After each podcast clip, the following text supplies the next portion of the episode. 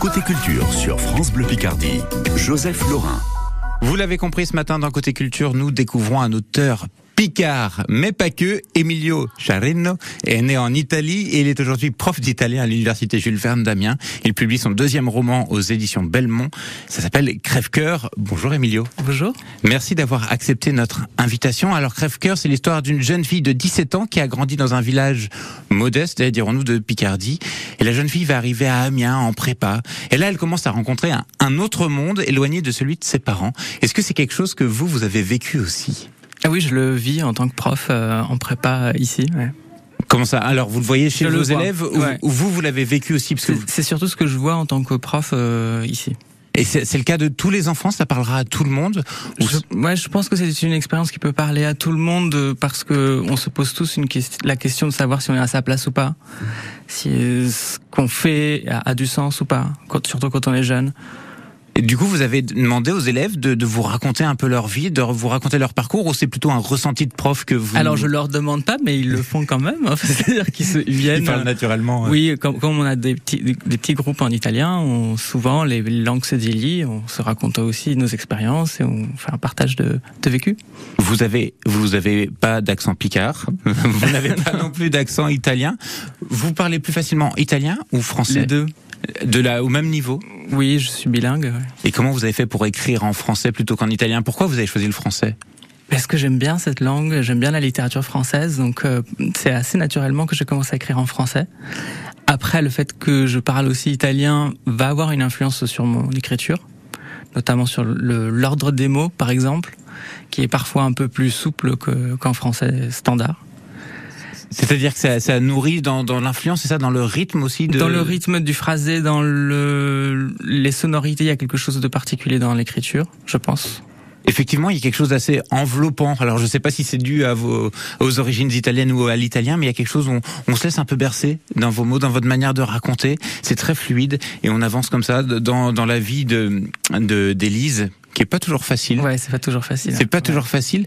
Le, le rapport, la lutte, j'ai envie de parler de la lutte des classes. Alors Oui. c'est pas forcément ça, c'est plutôt le choc. C'est un mélange de lu- choc des générations et choc des classes. C'est quelque chose qui vous vous touche. C'est un sujet qui vous semble important d'aborder.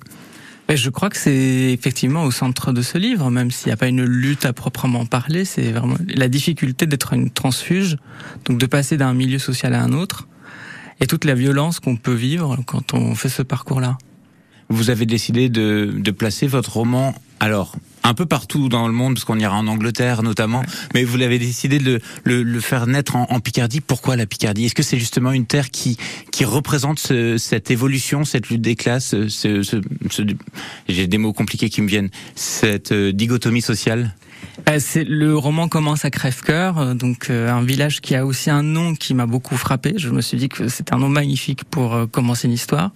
Et puis il parcourt aussi ces terres qui sont euh, très inspirantes en fait, à la fois pour leur paysage, pour leur histoire, et, et qui se prêtaient très bien, je trouvais, à une narration.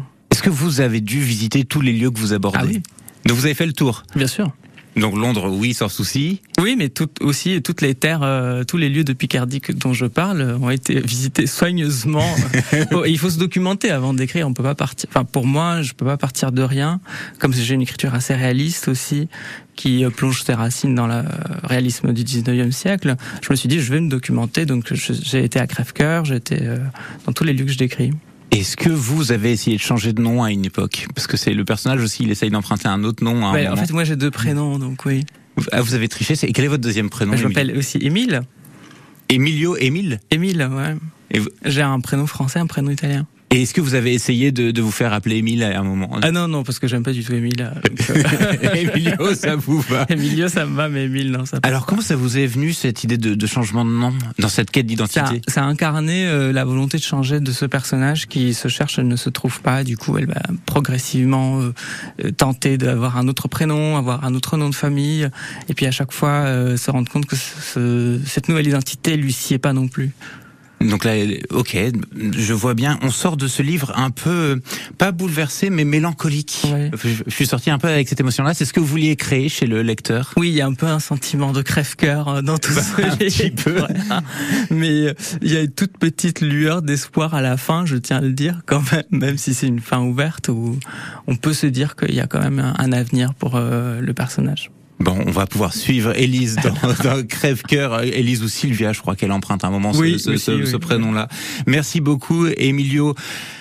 Charrino, Oui, d'avoir été avec nous ce matin. Je- Pour ceux qui ne le savent pas, vous êtes en dédicace à à la librairie Martel Damien ce soir entre 18h et 19h et à la librairie d'Estelle à Moreuil demain à partir de 18h30. tout à fait. Bon, et on pourra faire dédicacer votre livre Crève-Cœur. Merci d'avoir été avec Merci nous ce matin. à vous.